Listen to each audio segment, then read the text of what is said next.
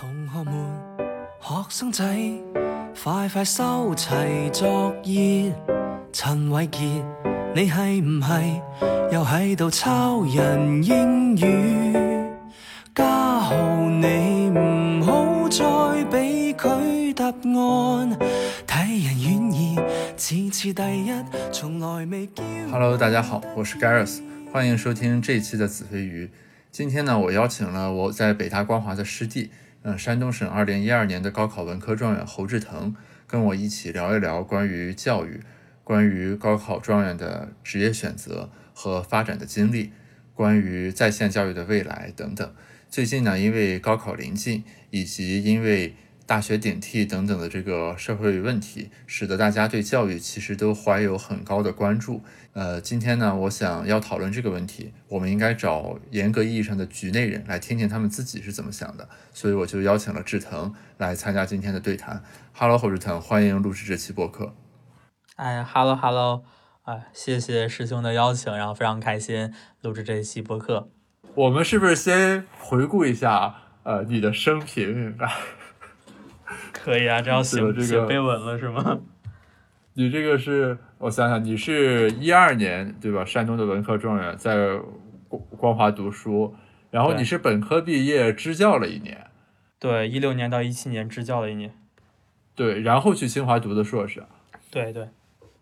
你硕士是读了几年啊？硕士其实按照时间来看的话是四年，但中间其实是休学了两年嘛。所以，如果按照正常读书的时间，应该是两年畢業。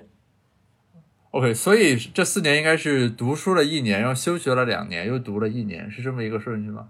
他是先延期毕业嘛，就先延期入学，应该是就是支教那一年，然后一六到一七，oh, okay. 所以这这一年，然后读了大概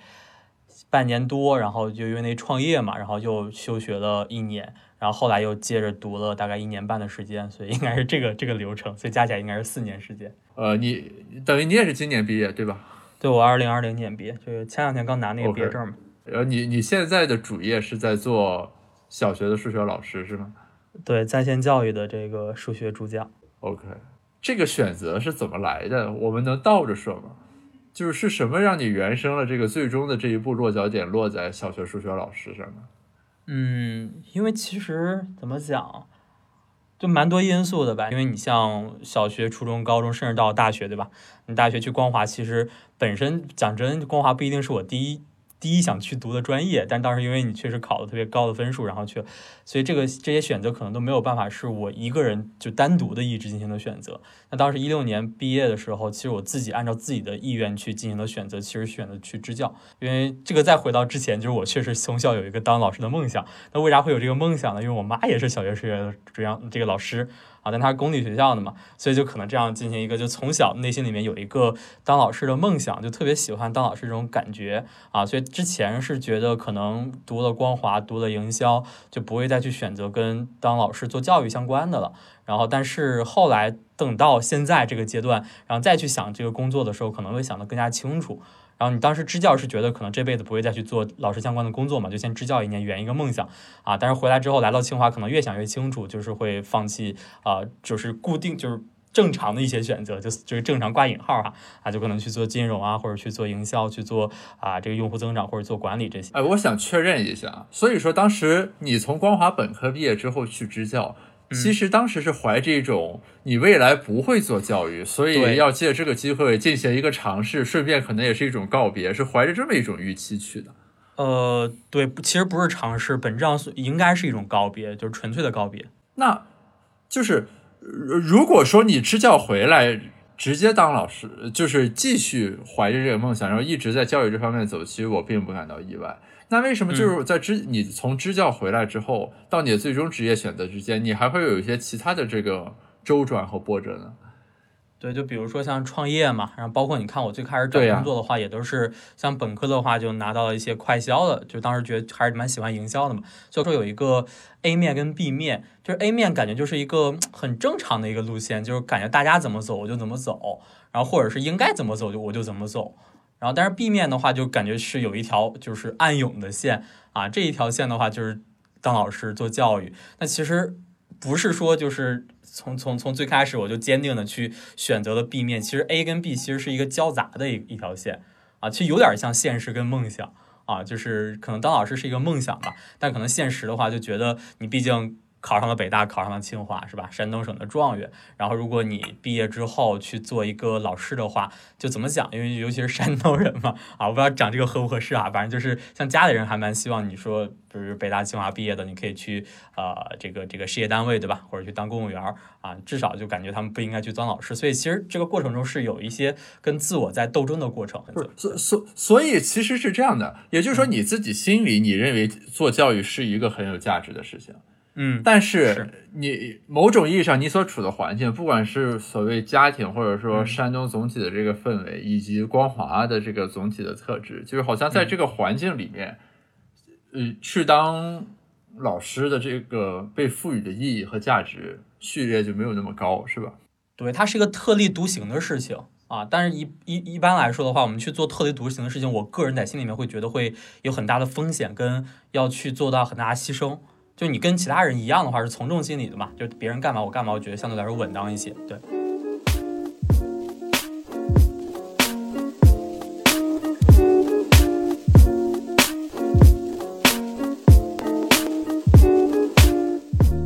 所所以，我我想知道，你你考了状元之后，比如说你在光华的这段时间里，嗯，就这个身份本身，它会带给你一种什么样的？呃，压力或者说就是各个方面的这种东西嘛。因为我虽然是理科第二啊，这个看起来也是比较高的名次，但是我深刻的知道，就这个第二和第一还是有很本质的区别的。对，就是我我至少在我读书期间，我感受到的的是说是什么呢？呃，状元本身当然是一种荣耀以及大家的期许，这是一个方面了。另一个方面是社会的舆论其实普遍对状元怀有一种类似于伤仲永一样的期待，就是。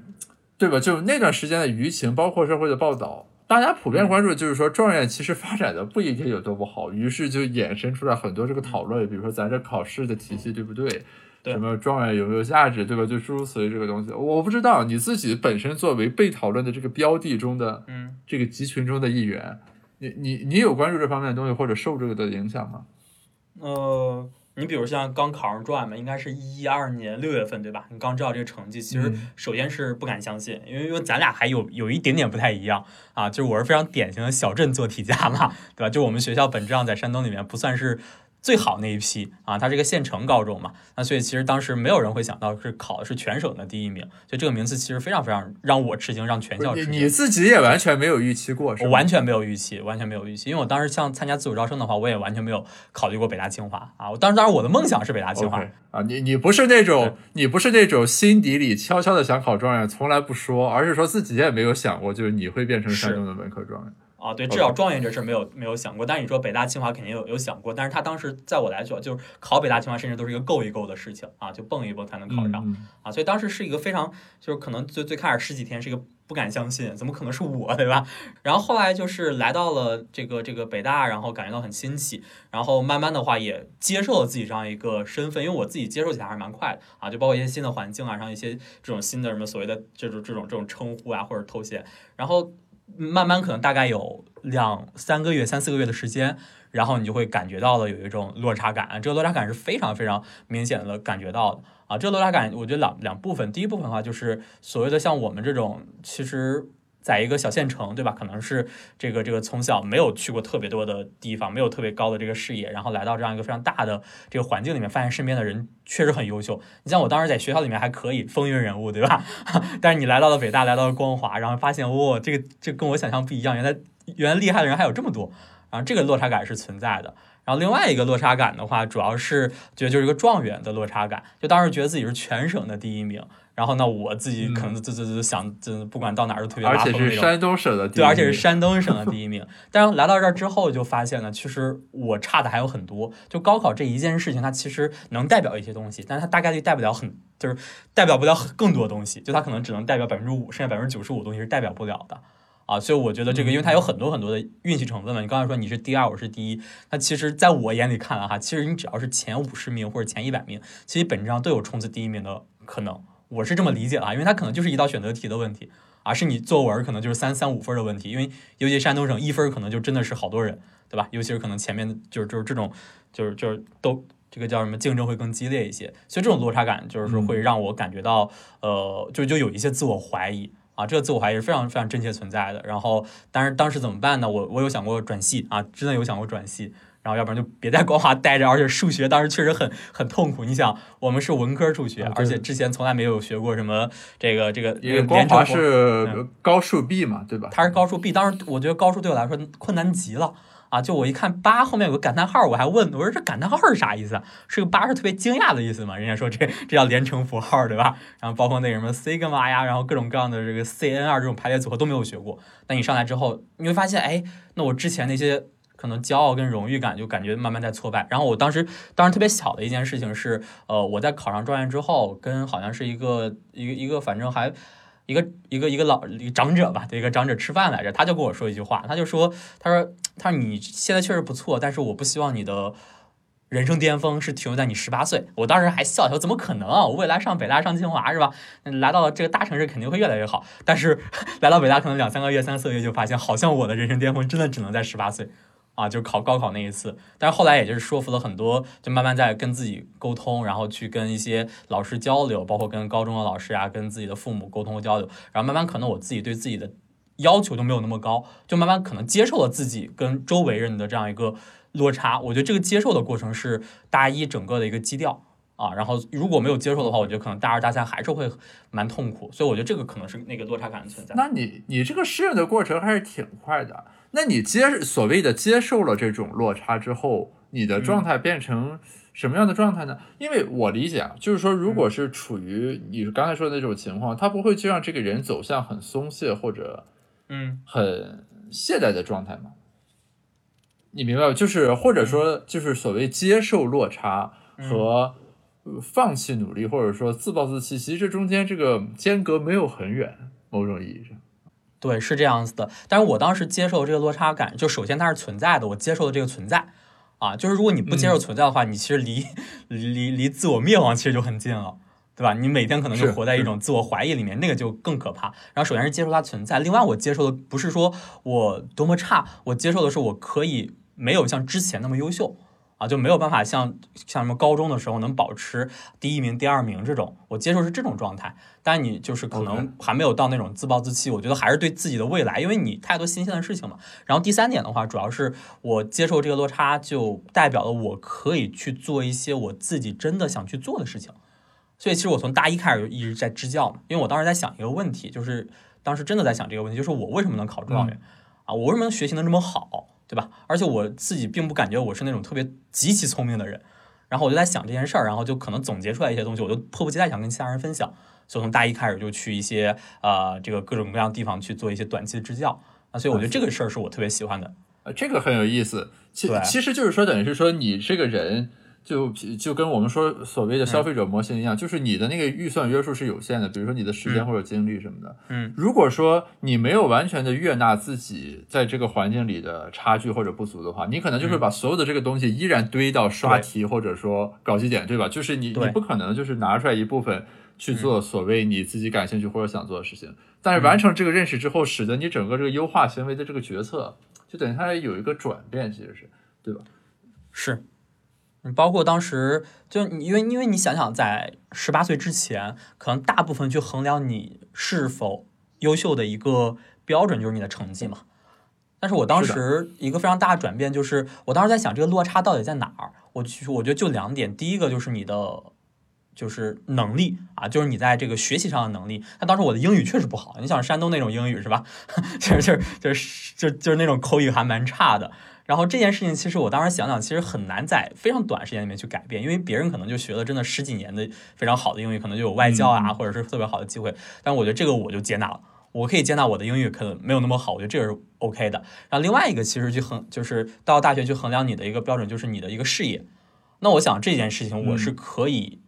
去做，并且可以在较短的时间里面去提升自己的。那我就疯狂的可能去做一些学生工作，对吧？然后比如当时去当班长，然后去做一些这个这个什么学生会，当然反正就各种社团也参与参与，然后以及可能就走出去看一看啊，去很多很多地方。然后你像包括你你还还有一个比较典型的就是你像我应该是大二还是大三，反正我第一次一个人就下定决心，就是前一天晚上突然下定决心我要去朝鲜看一看。然后反正第二天就报了这一个团，然后去朝鲜就走了一圈。其实当时他背后折射的就是我，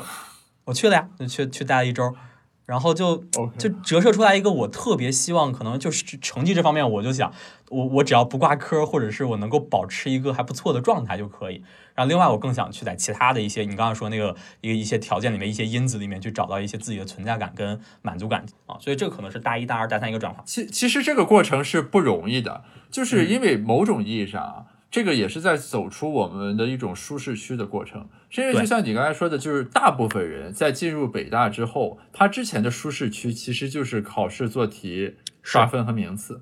对吧？然后当你在这上面遇错的时候，大部分人的第一个的那种应激性反应，其实是说就是我要努力、努力再努力。对吧？就是那我考了第二十，比如说原来我在高中都是第一的，于是我就应该继续努力，对吧？我努力再加一倍，可能我就变成第一了。这是其实一个人的应激性反应，就是当你在你最习惯的范式里边被锤了一下的时候，我其实应该是继续往上回到原来那个位置。但是其实你这个转变，就是你转的某种意义上是还比较干净利落的。就你刚才说你去朝鲜旅游，其实就让我想到那个毛选里面说的那个话，就叫做“矫枉必须过正”。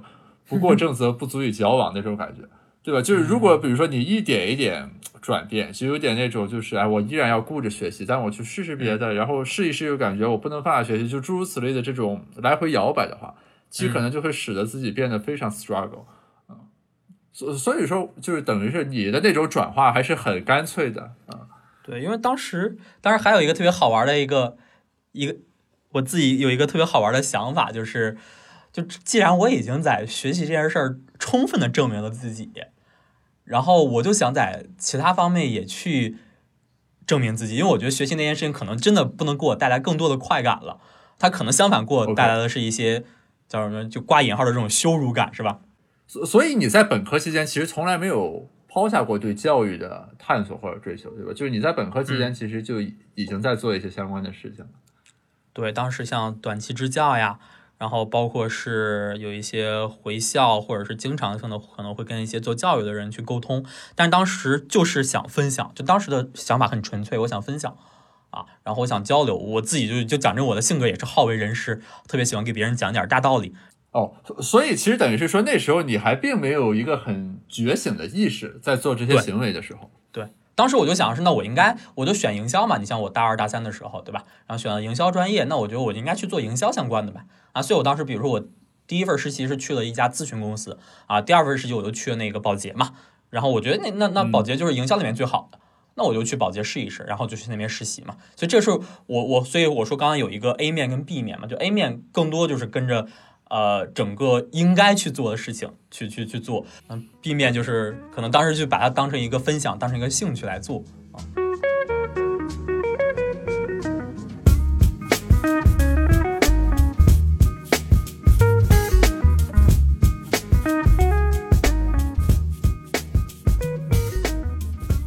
就所以说，你等于是你对教育的认识，或者说你对自己行为的认识，是一个分阶段的过程。就是你在本科阶段所进行的那种，比如说学习方法的分享或者交流，某种意义上还是停留在就是说这个交流的过程中，你有一种爽感，或者说你对这个表达有一种满足感，对吧？还能赚零花钱，对吧？就是你对于这里面的教育那个成分的这个认知的觉醒，是在支教期间逐渐形成和唤醒的吗？嗯。其实对于教育的认知，我我觉得其实它分层分成层次嘛，像你刚才提到的，你像当时可能就是在集中在你怎么去学习，然后怎么去面对高考，然后真正的去思考整个的短期支教跟长期支教是在大三的时候啊。当时就有一个学生给我发一条短信，我记得他说你来我们这儿当老师特别开心，然后这一周我特别开心，但你走之后我们还是回到了原来的轨道哦。那条短信其实对我触动还是挺大的，然后我都在想。短期支教跟长期支教真的不一样啊，所以我就可能去了解一些这个到底所谓的这种支教应该是什么样子的，对吧？然后也了解一些什么当时的一些项目，然后看到了很多那种在乡村里面待了十几年、二十多年的老师。当时其实我有个大大的问号，我说这样难道就能改变一些事情吗？然后后来等到支教的过程中，就会因为我到这个是青海的一个县城，然后当地一个高中，当然也会去一些呃乡村的一些小学，然后那个时候你是明显的感觉到整个教育资源的问题，这个是非常非常明。虽然你你说我在山东是一个小县城，但是毕竟。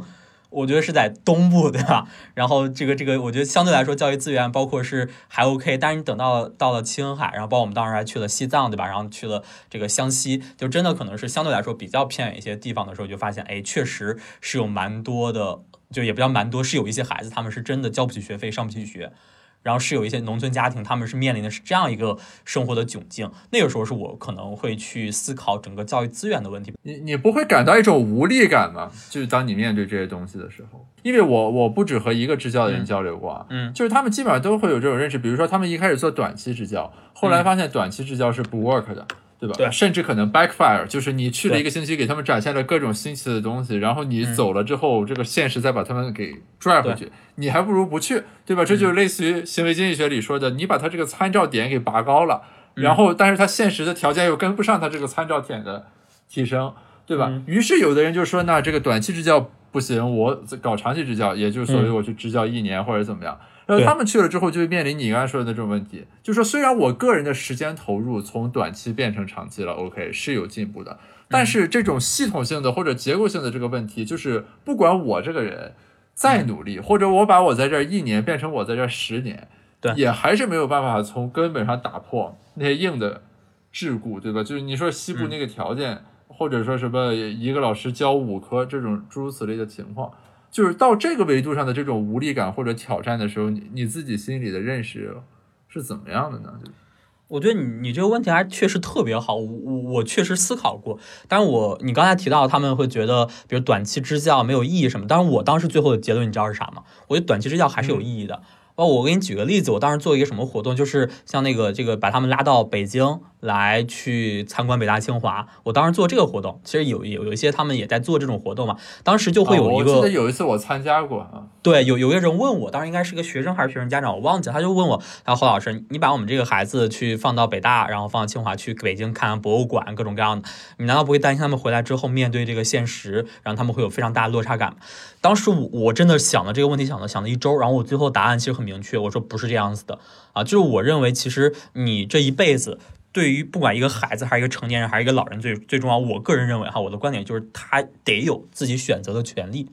啊，就至少他是可以选择我看什么，我不看什么，我得到什么不得到什么，我们必须得给他这种权利。那那如果我们就是因为害怕，那我们就把这些东西给放弃，那我觉得对孩子来说是一个非常大的损失。这件事情是对于这些孩子来说非常重要的一件事情，要不然很多人他们就可能是井底之蛙，他永远感觉哎，那我觉得挺好的，但是一旦给他有一个小种子埋下来。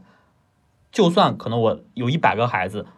然后我最终只有一个孩子，他这个种子发芽，我觉得是 OK 的。但是我不相信剩下九十九个这个种子会变成一个恶魔。我觉得它肯定是一个正向的，就至少它应该是一个零，它不可能是负的。所以这里面其实是有一点这个怎么说呢？激励设计的成分在。也就是说，比如说同样是一个短期的事情，你其实有很多种实现的方式，对吧？有的是就是一次性满足，比如说我给你支教展现了很多。很炫的东西，然后给你带一些文具什么乱七八糟这种的。你刚才强调的一种思路，其实说虽然这个实施的过程是短期的，但我要想办法在这个短期的里面留下长期的种子。然后当这个短期的事情结束之后，它有一个 long run effect，就是可以持续的在影响这个事情。对，而且它有个概率的事情，我觉得，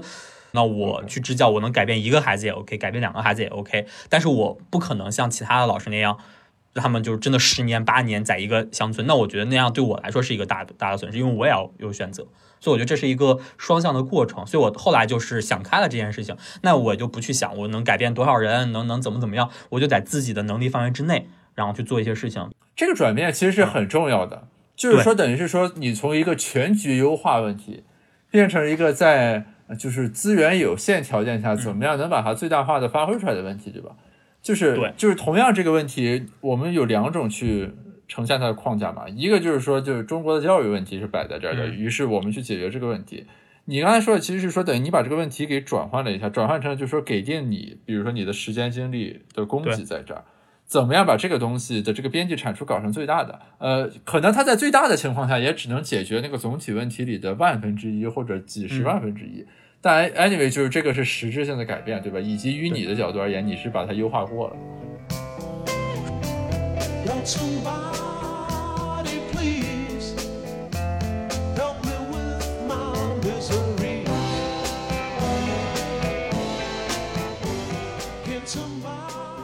那那在创业过程中，你又怎么又逐渐的又回到了教育这个点上呢？嗯，因为为什么会逐渐回到他？其实也有大概，你想想一七有两年两两年左右的时间嘛。然后其实也经历过了两个创业公司。然后当时的话，其实后来发现，那那可能创业的话就是另外一个话题了嘛，啊，就是做的事情，包括像团队，然后包括像整个的一个公司发展的过程。然后最后的话，我就是觉得创业可能不太适合我的一个职业的方向啊，因为我当时不适合的点是什么呢？不适合的点主要是我当然感觉他就是对我来讲的话，能力的提升会很很很很很快啊，但是我总感觉创业是一个非常消耗人的事情，这个消耗的它其实是人的时间跟精力，甚至是我们经常可能会去做很多很多的事情，它是无用的，就这个东西它是没有人验证过的。所以我们可能做了很久很久，然后突然发现，哎，好像这个方向有点问题，可能要去调整。可能比如说一个项目做了很久很久，发现，哎，好像做完了也就那样。我觉得，因为它它前面都是一个雾蒙蒙的嘛，你根本看不清楚啊，就是带着大家就大家一块往前冲。但我后来就觉得这个东西是没有安全感的，就对我自己来讲哈是没有安全感。嗯，哎，所以我想确认一下，就是在你的效用函数里面，就类似于你喜欢吃桃还是吃苹果一样，嗯嗯。于你而言，就是你所做的工作是有用的，比嗯。所做的这个事情是新的，前者于你而言是更重要的，是吗？对，因为很多人只就是你刚才说那个情况确实存在嘛，因为你任何一个创业公司，你在做新业务，就你要探索，你总会出现那种就做了半天发现是无用功、探索的不对之类的情况。嗯对吧？那为什么这个事情还有人做？是因为其实很多人在意的是说，就是我是在往前拱这个事情，我在开拓一个事情。嗯那么我开拓一个新的事情的过程中，我可以容忍，就是说在这个过程中有一些无用功，有一些错误，或者嗯有一些，对吧？那其实就是啊我想知道是说，在你的这个效用函数里面，你是会认为就是说，就是我所付出的这个时间精力，它要有一个具体实在的产出，就这个东西是更重要的。这个这个确确实是这样，对我来说可能就更重要。包括我刚刚提到那个支教嘛，其实我可以允许我做一些事情，它不能影响特别大，但是我不能允许我做的这些事情到最后证明它是一个没有价值的。我刚刚说至至至少你影响一个人，我觉得它是有价值，但是你一个人都没有影响，光感动到自己，我觉得这件事情对我来说，我我是不接受的。嗯，创业经常会有这种情况，比如说什么一个产品线试了半天，最后裁掉了，说我想的不对啊。是，那创业它就是这个过程嘛，所以我当时感觉创业这件事情可能就是，至少我目前的目前的这种经历啊，然后年纪啊跟心境还不太适合啊，所以最后还是回到回到回到学校继续读书啊，然后但是当时也没有想去做老师，然后真的去做在线教育的话，其实后来是发现在线教育这一块市场。然后可能也就是在一九年的时候，因为一九年其实还是整个在线教育市场还是非常非常非常火爆的嘛。然后当然有很多这个头部的一些玩家，我就观察到了他们，然后就发现，哎，这个教育可能跟我之前理解教育不太一样。我就认真的观察，然后差别在哪儿呢？它可以一个人影响更多人。哦，所以就是在线教育为你之前的那个困惑或者说难题提供了一个解决方案，某种意义上。对，这是第一个。另外一个是个人的发展。你像我当时之前可能会觉得我不会去做一个公立学校老师，就是我自己是不太希望说你可能就真的一个人就影响一些人。那那我自己的发展也是有有限制的。那可能更多的事情，比如说在公立学校会涉及到一些行政的，对吧？然后可能会涉及到一些这个职务上的，就是你整个管理就是职级上的一个，对吧？它是它是另外一个体系。但我觉得这种在线教育公司它更像是一个互联网企业。啊，那我觉得这件事情可能对我的能力来讲的话，是一个比较好的一个发挥啊！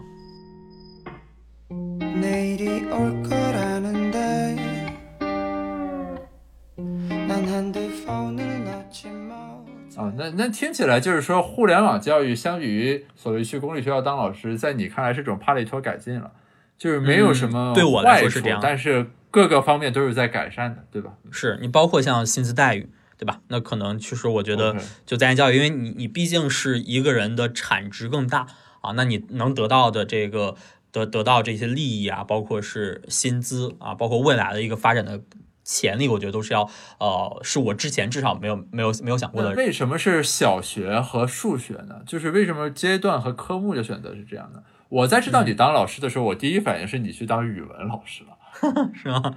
就是沿袭你文科状元的这个嗯人设，以及就是你在高数上比较吃力什么的，这个我当时也有了解。我比较好奇，就是你为什么会选择小学这个阶段以及数学这个科目啊？嗯，因为其实选择小学就是选择基础教育嘛。这个这个讲真还还还蛮有趣的是，我之前有一次看那个任正非的一篇报道，他当时提到什么？他提到基础教育跟基础技术，然后他说这两件事是非常重要的。然后包括你像我在青海的时候是教的高中，我发现其实很多孩子他到了高中的一些不好的学习习惯，包括他的一些知识点的这个盲区，其实都是他在小学、初中的时候的问题。所以我想是尽量往前，但幼儿园我又教不了。那所以我就想到了小学然后这是一个原因，另外一个原因，当时确实这个问题我当时考虑还蛮多的。然后另外一个原因就是小学市场相对来说比较大一些，因为小学它有六年，而且小学的话它是孩子的时间会更多一些啊。然后另外小学可能他们的家长、啊，然后他们可能会离我们更近一些，因为他比较年轻。那所以我更更想去了解这些新生代的家长他们是怎么去考虑这些事情的啊。那所以这个可能是当时选择数学呢？对，为什么是数学呢？因为确实我自己怎么讲呢？就是我不是那种想成为数学家的人，但是我确实认为数学是很有用的一门学问啊。另外一点的话，就是我就是因为自己在大学里面受到了数学的苦，我更希望能够帮助一些孩子跟家庭。然后第三点肯定是数学这个市场，我觉得在小学的语文、英语、数学里，就就就是数学里面学数学可能是更需要去补习跟巩固的一个学科，所以多多方面考虑一下，我觉得还是选择小学数学。呃，我想问一下，就是去年你比如说到一九年的时候，其实关于这个所谓高校学生的这个毕业去向，有很多讨论已经存在了。比如说当时嗯经常会有这种报道出来，什么嗯某某高中今年招的老师全是北大清华硕士、博士，对吧？就就很多人就会说，你国家培养大学生，你不去当科学家，或者你不怎么怎嗯么着，对，然后你回高中去当老师了，呃，或者去什么辅导竞赛了。你这个可能比他们这个市场还要下沉一点，对吧？那个尚且是比如说去高中当什么化学竞赛教练了，你这个直接是去小学当数学老师了。就是你在做这个选择的时候，你有考虑到这些东西，包括现现在也经常会有人问我说，他说他们会觉得你你像像你这种学历背景对吧？然后你应该去去去去做科研，然后去做为国做贡献啊。这这有一些人会这么想，然后有些人可能会想，哎，那你这种背景，你至少应该去教高中对吧？你不会去教小学。就我我我一般会怎么回复？我说，因为每个人想法是不一样的。那我确实是这么想的，因为我自己是慢慢希望把一些光环，就是之前的那些光环给放下。我更想是以一个跟普通人的心态去做一些事情，因为我觉得有些光环是好的，但是如果你太去看重这个什么高考状元、北大清华的光环，你会在未来活得很累，因为你不断的会跟自己最也不叫最，反正就相对来说比较优秀的时候做对比啊，因为你和你很多痛苦，包括你很多挣扎，其实是来自于对比嘛。然后呢，我我自己是不太希望去再跟之前的自己去做对比。那我觉得现在我喜欢小孩子，对吧？然后我觉得这个基础教育是很很很重要的啊。然后我也觉得数学这件事情是孩子必须要从小学好，他才能初中、高中。那我觉得我就做这件事儿呗。对，但是我自己是每一个选择跟判断，我个人认为不是那种非常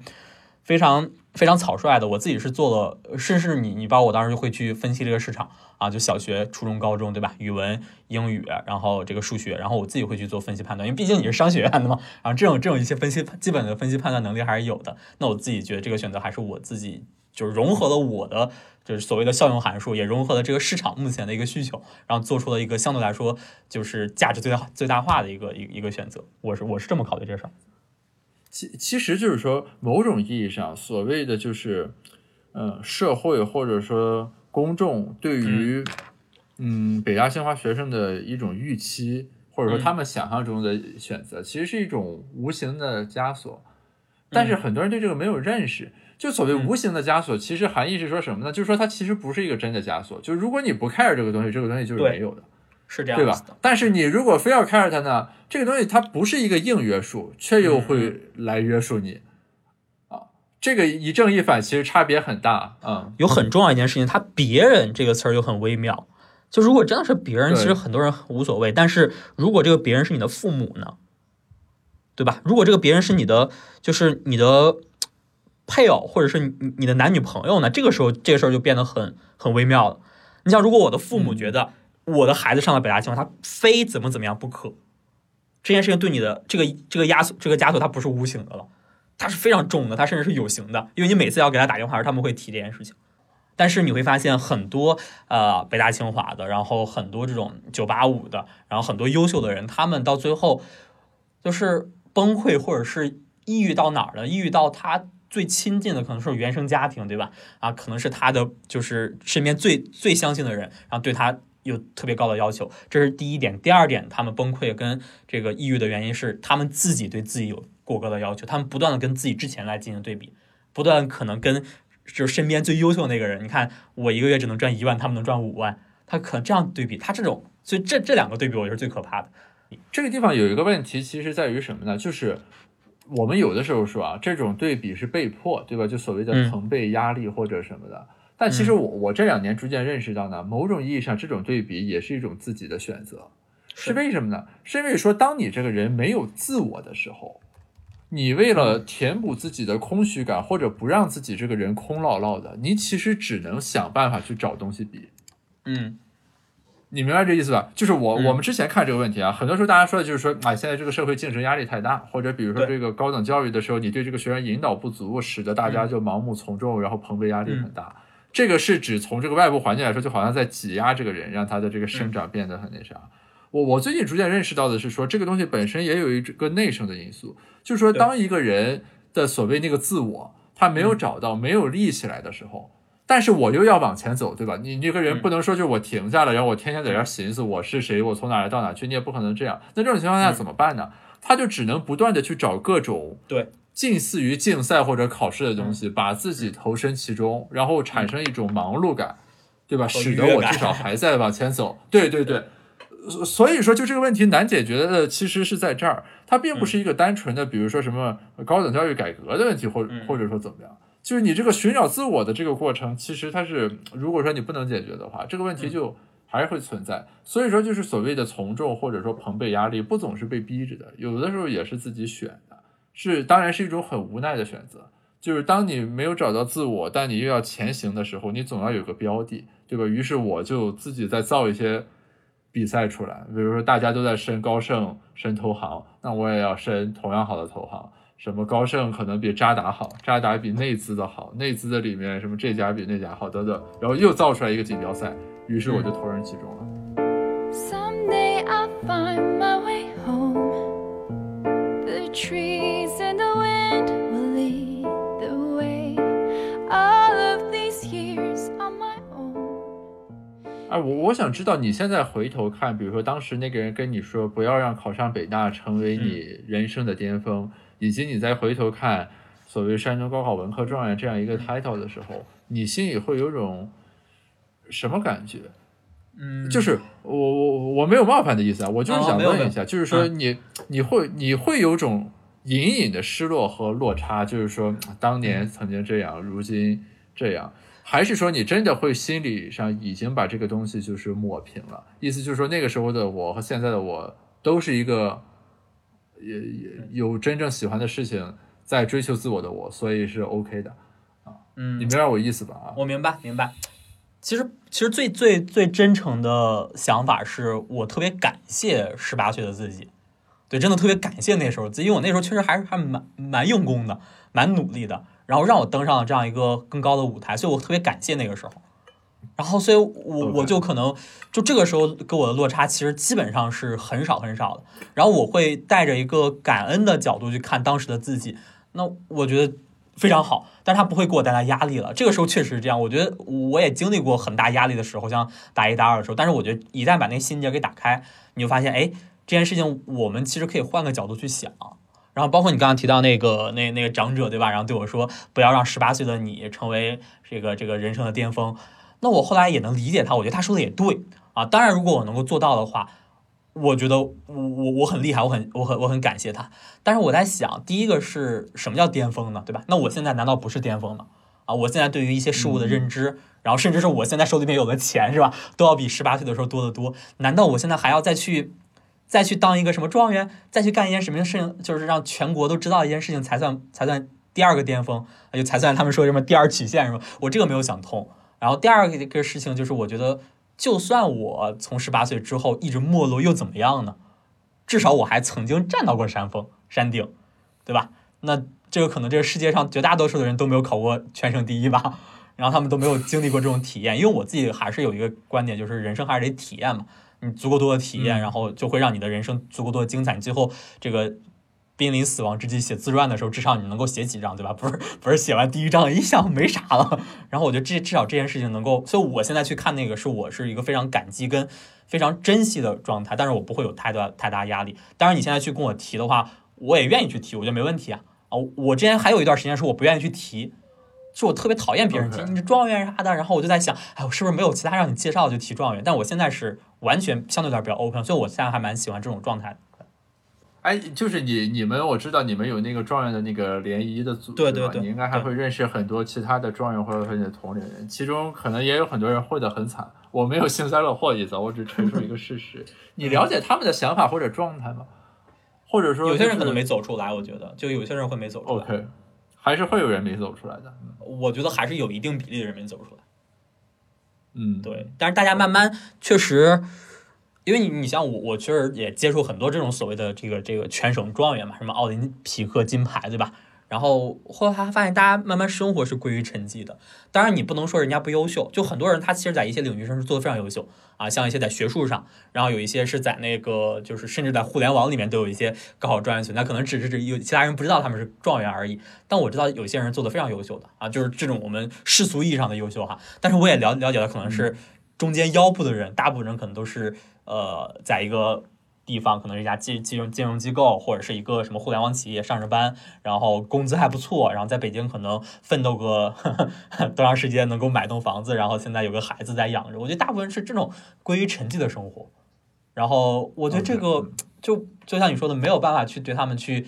去去说他们现在好还是不好。是难道那些优秀的人他们就是好的？那些那那些在在在腰部的人就不好，甚至还有一些底部的嘛？底部可能就是真的有一些人没走出来。啊，就是就就就，然后他们是好的还是不好？我觉得这个是很难去判断的。然后就包括像之前不是有很多那种文章嘛，什么高考状元怎么怎么样，发现就是做记者做了什么什么详尽的研究，发现在各行各业都没有一个高考状元、高考状元这个这个存在，他们怎么怎么样了。我当时看这种文章，当然他们我我们也会在群里讨论，然后我自己的观点就比较简单，我说。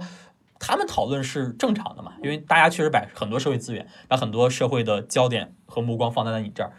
那我们应该怎么去看待这些观点？我们怎么去消化这些观点？可能每个人是不一样的。那有些人可能特别生气，嗯你怎么怎么能这样想？有些人可能会无所谓，对吧？然后有些人可能会想，那我接下来应该去再努力一些，至少不能让我们所在这个群体，对吧？其实本质上我们是一个非常松散的群体，然后再去蒙受这样的屈辱。每个人想法不一样，但是我自己是尊重所有人的想法。因为我我之所以啊，就发起今天这个对话，原因就是嗯前两天我看了一篇文章，什么北大呃高考就是文科状元和抑郁症搏斗的历史，然后那个文章读下来还是很让人动容的，就是那个作者写的很真实，就是说他自己怎么样与落差等等相搏击。我就才突然间反应过来，其实是其实我的身边这些年同学里面有很多都是嗯。各个省的，就实打实的状元，不管文状是还是理状怎么样的，我就发现好像一直还没有从这个角度去看一看身边的人们到底 是怎么样的。因为就还是回到我刚才说的，虽然我是第二和第一就差一名，但是他那个嗯光环所带来的这个效应以及压力是不一样的。我可能没有享受那些光环，但我也很庆幸，就我也没有过。那种压力，就是当我读到一篇说什么高考状元从云端陨落的时候，这样的文章的时候，我还是以外人的心态在看的。那你们看，可能就是说你是这个文章标题里面的一份子了，对吧？对，这还是不一样的。对，包括那篇文章出来之后，很多人给我转发嘛，说啊你怎么样？你怎么没有意义？然后我还发个朋友圈，我澄澄澄清一下，我我还好。然后我当时我记得我说了几个字来着，我说我看一下哈，嗯，对我说我说了十二个字儿，叫不恋过往，不为将来，不负现在。我觉得这就是我现在一种还我就算是走出来的状态，就跟那个作者差不多啊。他其实他可能会比我更惨一些，他会经历过这种所谓的。抑郁的过程。对，就是它就等于是它中间下探的那个底部是更深一些的啊。对对，是这样子的，所以我还是挺能理解他的啊。但是我觉得最好的话就是他，就最好的事情还是他能走出来，就感谢，就是你不能会觉得这件事会对你来说造成多大的压力或者是这个困惑，你应该去觉得我能做到，我应该很很很很厉害，对吧？至少我曾经证明过自己很厉害。我觉得这种心态的话是是是让我现在会比较舒服的一种状态。对。当我走进巨大迷宫里，快分不清南北西东。我迷失在巨大迷宫里，也是差点我们最后聊聊那个教育相关的吧。你这个当小学数学老师有什么思考吗？因为我们现在是做的是在线教育嘛，然后嗯在线的话，我个人认为它在未来还是有蛮大的发展潜力跟空间啊。因为现在你像国内就是一个很大的问题，就是它师资力量是非常非常悬殊的啊，就是所以这导致着就是可能。你像没有一个好的老师，那这个孩子他如果自己再去奋斗的话是很难。但在线的我哈，我觉得他功德无量一件事情，就是一定程度上能够弥补这件事情。包括像像前几年好像有一篇文章叫什么“一块儿屏幕改变命运”是吧？虽然那个稍微有点夸张啊，就是就是他把一些成都应该四中还是七中一个比较好的高中的视频直播，然后到一个四川的一个乡村，然后发现那个乡村的高中有蛮多的孩子成绩有大的提升。我觉得就是这样，因为因因为我自己观点哈、就是一个老师的上限，一定程度上会决定这个孩子的上限，所以我觉得这是我特别看好在线教育的一方面啊。当然，它未来会怎么样，包括在线大班、在线小班、一对一啊，还是怎么讲，这个我觉得可能可能是另外一个另外一个行业的话题了。然后再回到教育本身这件事情上，我自己当老师的一个感觉就是，我前两段时间还写写一篇文章，我说有 X 型老师和 Y 型老师啊，就是我努力去当一个引发孩子提问的老师。就引发孩子思考的老师，因为我觉得这个思考跟提问的能力太重要了啊！就包括你，你看咱们今天的对话，其实是用一些提问进行一个穿插，对吧？如果没有问题的话，答案也就是不不复存不复存在的。包括从古至今很多特别牛逼的发明，然后有一些特别厉害的观点，其实它本质上源于都是一个问题。那所以我现在都特别希望去引导孩子提问，但是我发现现在在现在的这个呃教学里面，提问是太缺少了，就引发孩子提问是太缺少啊，就大部分我们还是填鸭式的教育为主，所以这个可能是我目前就对教育另外一个观察。你像我之前可能更多是在就是外层啊，就是在在在在表面去探索，然后发现哎，这短期支教跟长期支教有什么区别，对吧？然后学习方法应该是什么样子的，然后你这个呃。就是教育的软件跟硬件什么样子，但是我现在可能会到这个教育的内核里面去探索，到底一个什么样的老师可能是一个好老师。当然，它是我的一个方向，但是我现在可能也刚刚踏入这个行业也不久，然后所以也在不断探索。但是我我还是现在这个观点，就是能够引发孩子思提问、思考的这个老师，他一定是一个功德无量的老师。对，但是这里有一个固有的矛盾是在于，呃，你的这个东西可能收效于长远，但是你从短期的考试型的这种考核方式来说，很难见到真正的效果，是这样子的。对吧？这这个跟什么健身，嗯呃，保持优良作息，对吧？啊、学英语这是一样的，就是付出是当下的，收效是长远的。关键是与此同时，还有一些就是这个收效就在眼前的这个替代性的方案。所以找到一个平衡嘛，你这个这个肯定是要找到一个平衡。但是我就在想，为什么可能目前咱们的教育里面是一定程度上缺少了引发孩子思考，就是因为它难，它不不能短期见效，而我们可能眼里面只有考试，只有高考，我们是缺少对孩子整个学习习惯、学习能力的培养。啊，当然你不能说我我我我作为一个老师，我就培养他这个东西，那也是没有没有就没有意义的，因为你脱离了这种现就现实的基础，所有的梦想就只能是梦想嘛。那所以只能是找到一个中间的一个平衡。另外的话，其实你提问的话，我后来又想了，因为我最近还在看那个心理学嘛，因为我觉得做教育的话，你一定得看心理学。然后心理学里面就讲，人比较难的就是对自己提出质疑嘛，因为我们一一般都比较就就比较自私，然后认为喜自己的欢被表扬嘛？对，然后我自己自己的东西是对的，但你一旦提问，你是不是就在一定程度上告诉自己我这儿不行，我这儿不会啊？我觉得这个过程是很重要，因为之前有些孩子他们就是小小学数学啊，他写那个什么二乘八等于十十五，他会觉得这是粗心马虎，但是我告诉他这不是粗心马虎，你要去分析这个背后的错因，就是你没有把乘法口诀表背熟，你不知道什么叫二乘八。什么叫两个八，对吧？然后这个是你背后的错因。那孩子可能就是之前就我粗心马虎，你像他，他经常会说粗心马虎，就是他把一些问题归因于外界因素，对吧？粗心马虎本质上是一个外界因素嘛，然后他觉得我本质上我还是很厉害，我很聪明的。这咱们心理学上是不是有一个叫什么对内归因、对外归因，对吧？他基本上还是对外归因多一些。嗯，对，就是把失败归因于外部因素嘛，把成功归因于内部因素嘛。就是比如说考得不好是因为考场太吵，考得好是因为我最近比较努力。就你你这个地方其实是一个思考维度了，就是教育某种意义上它的抓手应该是在一些反人性化的东西上。嗯因为顺人性或者顺人的心理的这个常识的东西，其实是不需要你去教育的，对吧？就比如说你，就我我大家喜欢自我表扬或者说怎么样，这嗯这可能啊，你要教孩子学会赞美，但某种意义上来说，就是顺人性的东西，大家还是自己会去做的。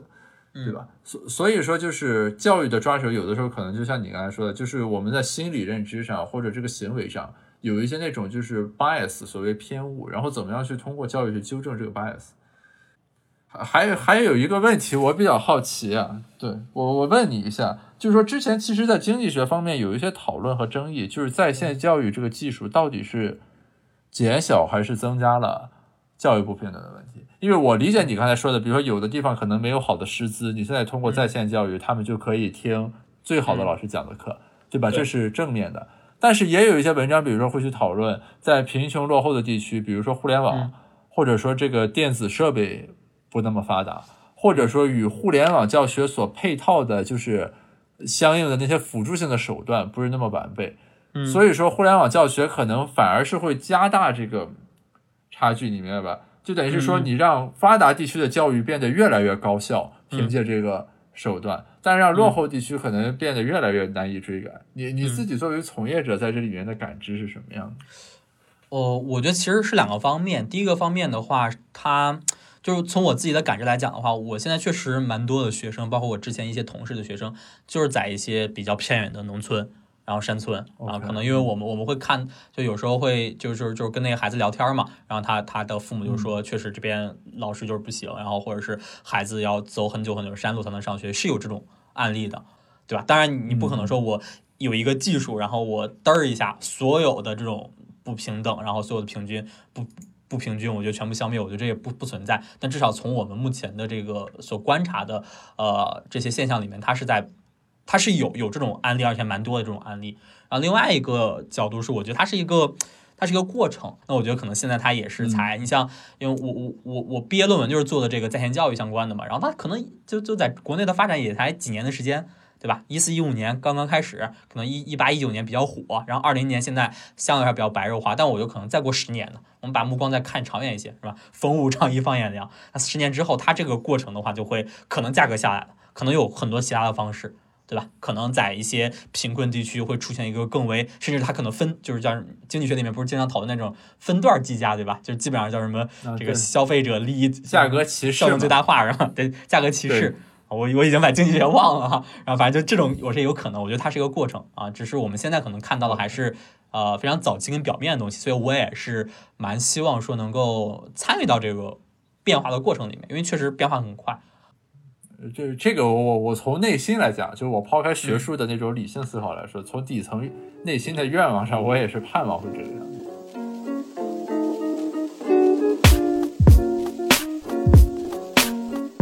但是我后来又想一个问题是啥呢？我也我也想问一下你哈，就是所谓的公平，它其实建立在不公平基础之上的。就像我们人类的痛苦或者快乐，其实你快乐是建立在痛苦之上的嘛。就如果你每天都特别快乐，你就不存在快乐。我想这是这个可能是个哲学问题啊。但是我后来就又在想，虽然我们现在想去努力的打造啊、不平，就是打打打破不不不平等，然后打破这种教育资源分配不均衡的问题，但到最后这些东西一定能够实现吗？就或者它就所有人都是平均主义的话，那这件事情是不是变成了另外一个？就会有很多其他的这个劣势的存在，所以这个是我没有想明白的一个问题。这这是个很好的问题，嗯，就是说，呃，关于不平等的研究为什么难研究？嗯其实是在于说不平等本身的定义这个东西，目前就是一个说不清楚的东西。我举个嗯例子啊，你假如说如果就是贫困地区和发达地区原来这学生分别是八分和十五分，你有了在线教育之后，它变成了这个十二分和二十五分。对吧？你你怎么样说在线教育在这个过程中的作用到底是怎么样的？对，对吧？你不能单纯的说两者之间的这个 gap 好像因为这个之后它拉大了，于是是加剧了不平等。嗯因为你不能忽略的是说，那贫困地区的孩子还是从八变成了十二的，对对吧？所以说，就你刚才说这个问题，exactly 就是经济学现在在解决所有和平等相关的问题的时候，首先要回应的问题。嗯就是我们现在一说不平等，大家心里好像就有一个模糊的感受，就是反正就是比如说贫富不均，就有的人很有钱，有的人穷，对吧？嗯嗯但是其实你如果真正的落到数字上来说的话，你这个如何定义不平等，就是这个东西很难讲的。比如说，咱如果五个人，呃，是大家的财富分别是一一三三三，嗯现在过了一年，我们变成二二六六六了，对吧？那嗯那这个是不平等是没变，还是加剧了，还是削减了？等等，就很难定义就就这里面其实对对对，所以你刚才说的那个问题，就是触及到了一个更底层或者本质的问题了，就是不平等是什么的问题。嗯这个就是至少是一本书的内容了。但我我个人的偏好来说啊，嗯我始终认为就是说改善终究是改善，就是从八到十二是有价值的。你你不能只看那个比较的那个东西，对吧？嗯就是这也是为什么咱国家现在你做扶贫其实是一样的道理，就是你你把这个底给托起来还是有价值的。虽然前面也依然可能再往前走，甚至之间这个距离在变大，但是你把这个底的这个水平给托起来还是有价值的。这是我的基本看法。嗯然后我我认为在线技术在这个方面还是会起到这个作用的，就他把这个教育的底托起来，我认为还是能实现的，所以我还是持积极的看法。嗯，对，明白。然后我觉得这个问题是我一直在想没有答案。然后另外一个它衍生出来的衍生出来的问题，我在想说，呃，我们经常讨论什么富二代、什么富三代的问题，对吧？那其实，在我的观点里面的话，就是你你想，比如说像我们这一代，然后非常非常努力，其实有一定程度上是希望自己的孩子不不用那么辛苦，然后他就能够得到一些比较好的优质资源。这件事情听起来是合理的，但是可能到下一代里面，他们就会变成，哎，这是不平等的，对吧？你看为什么你生下来就 就有这么多的资源，然后我我自己就不行，所以我觉得他还是有个代际的问题。啊，就是我或者是一个财富的一个积累的问题，就这两件事儿加在一起的话，我觉得就是让我自己在不断思考，就是未来到底就我们现在可能它是一个商业化的运转，我我另外一个呃就做做支教啊，做公益这么这么久，我我觉得如果一个公益它能够加上一些商业化的东西，它可能会做得更长远一些，这是我的观点嘛。所以我现在我我理解，我看到像包括像什么作业帮呀，什么什么猿辅导呀，包括现在很多很多这种啊学而思网校这种这个这个这个，它本质上就是个商业化运作公司嘛。但我一直坚信它到未来，它一定会慢慢的去做一些呃跟公益、跟扶贫相关的很多的动作，包括他们现在也在在做，但是我觉得可能未来会更动作更多。但是当他们未来在做这件事儿的话，就可能会面临的刚才我提到这两个问题，就到底我们在做的事情是是在是在干嘛呢？我觉得这个这个我觉得还确实没有想特别清楚。是，就是你刚才说这个问题是这样的，就是它实质其实是一个激励问题。嗯就我们假如说啊，我们国家取消继承制度，就是你任何一个人，比如说你身故之后，你所有的嗯。财产就变成公有的，或者变成就是百分之百的遗产税，然后大家每个人就是一代人就是一代人，对吧？就没有什么二代一说，每个人都是自己这一代。嗯。那这个样的话，就是你就牵扯到一个激励的问题，就是大家会少失去很多，呃，奋斗的这个动力和努力的这个动机，对吧？就是所谓的我们给孩子拼搏一个美好的未来的这个动机，等于在这个框架下被抹平了。嗯，至少他在会他会在去世之前把钱疯狂花完。我们在经济学角度来说，我们不做价值判断，就我们嗯不说就是这个孩子的起点因为父辈的财富不一样，这个事情是对是错。我们只是从一个几率效应来说，你那样的话，肯定对于你这个社会总体的这个财富创造是会有影响的。所以归根结底，其实还是一个 trade off。就是一方面，你看我们现在有累进税什么的，对吧？就是你肯定是付的人要付的这个边际的这个成本是更多的。但是另一方面，我们还是允许财产的继承，对吧？对原因就是在这个地方，其实你要有一个平衡，就是说你一方面呢，你不能让这个过度的失衡，所以你要收税，要有转移支付，要扶贫。但另一方面，你不能把激励给抹了，嗯所以就是你还是要允许这个财富进行代际传承。所以就是呃在这种问题的分析上，我觉得就是你应该怎么回到雅典，就是回到你本科的时候学的一些基本的这个分析工具。然后就是如果你把它放在这样一个激励框架里面去分析，抽离掉价值判断的话，其实这个问题就没有那么的让人困惑或者感觉复杂。嗯，明白。对吧？归根结底还是选平衡点的问题，而不是一个就是价值判断什么这个一代二代之间的问题。我是这么理解的，就是它其实对吧？它就是个激励框架，就你怎么样，既要让每一个人去努力，嗯啊，你又要避免就是这个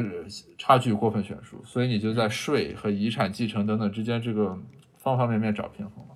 对吧？我我记得之前有一个分析，就是说欧洲那边，比如说各个国家，他们在这个遗产税啦、房地产税什么相关的这个东西上，为什么很慎重？就是因为你所有的人可以用脚投票。你比如说你欧盟，大家这个国籍很灵活嘛。你如果这个国家你说遗产税特别高，我肯定就是富豪全跑到那个遗产税低的国家去了，对吧？然后让我孩子在那儿继承。那你对这个国家而言，你就损失损失了就是很大的税基，因为就纳税能力高的人全跑了嘛，全跑那种低税的这个国家就是。所所以就这个地方，其实它中间就是我们如果从激励框架的角度去看，其实就是一个激励制度的设计。嗯，OK，明白。不必不必在这上面给他施加太多的价值判断，否则扰乱教育工作者的。而而且这种问题可能就是想想吧，它不会啊对接下来的工作产生什么实质性影响。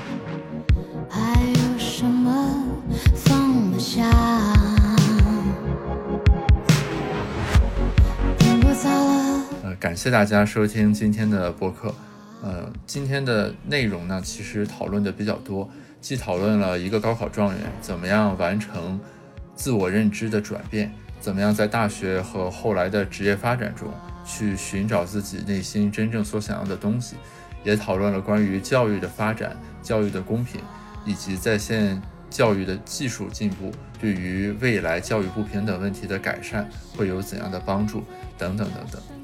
嗯，录完今天这期播客呢，其实我想说，一直以来社会上的公众舆论对于高考状元或者说北大清华的学生，呃，更多的时候是带这种窥探的眼镜或者说视角来看待这些人，甚至在很多时候，有的人怀着一种看到你过得不好我就放心了这样一种伤仲永士的心情和姿态来对待这个群体。那么今天通过这期播客，其实是想向大家呈现的是说，这样的一些人，他们也是普通人。那么在高考这样一个事件当中，偶然的取得了一个状元的光环，